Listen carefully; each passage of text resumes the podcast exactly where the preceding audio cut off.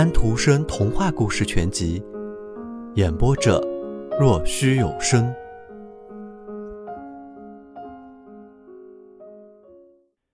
这时，一滴热泪掉到他的头上，滚过他的脸和胸，落到了面包上。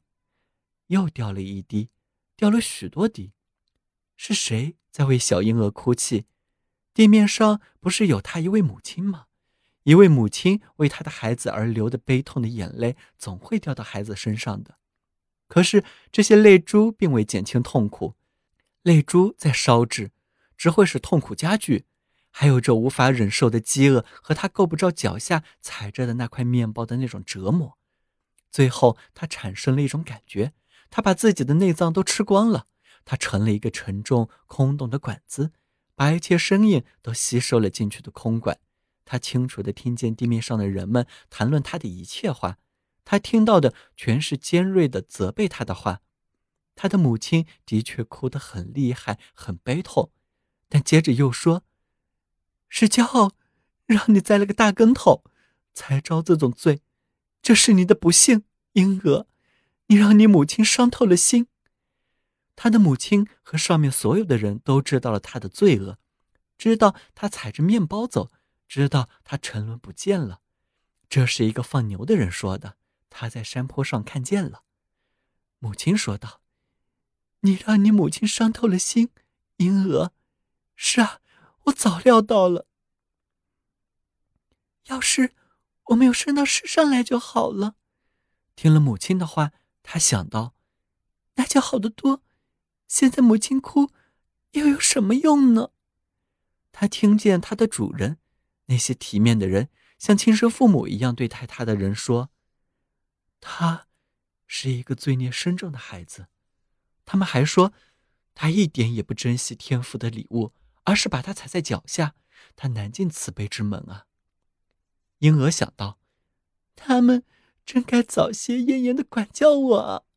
如果我有邪念，便把他们驱赶掉。”他听见还有人编了一首歌说他。高傲的姑娘踩着面包走，怕把鞋弄脏。这首歌全国上下都在唱。婴儿想到，为了这件事，我要听多少责骂呀！我要受多少罪呀！别人也真该因为他们的罪孽挨罚的。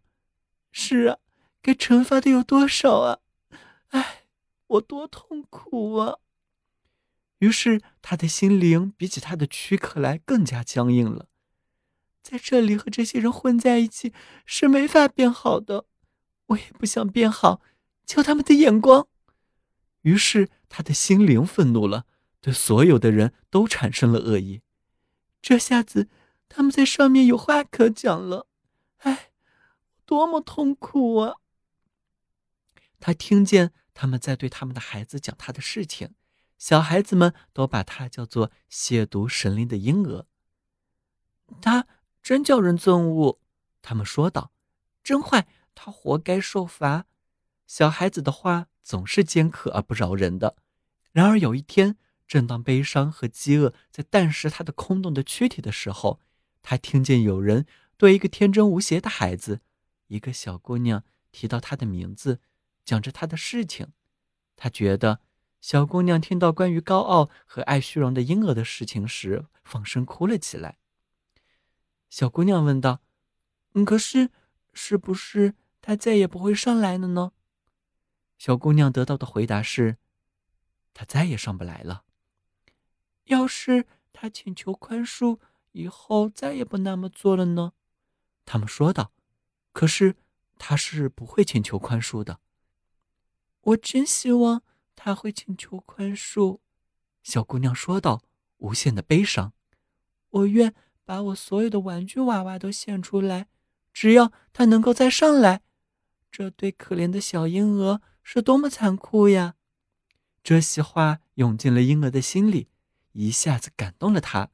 有人说：“可怜的婴儿。”这还是头一回，而且一点没有提到他的过失。一个天真无邪的小孩子哭了，为他祈祷。他为此而产生了一种奇特的感觉。他自己也想哭一场，但是他不能哭，这也是一种痛苦。上面的岁月流逝，而下面却没有一点变化。他很难再听到上面的声音，关于他的谈论越来越少。忽然有一天，他觉得听到一声叹息：“婴儿啊，婴儿，你叫我多么痛苦啊！我早说过。”这是他的母亲弥留时的叹息。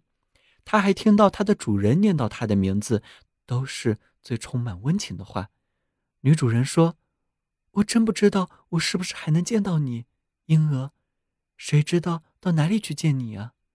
但是婴儿很清楚，他仁慈的女主人永远也到不了他所在的这个地方。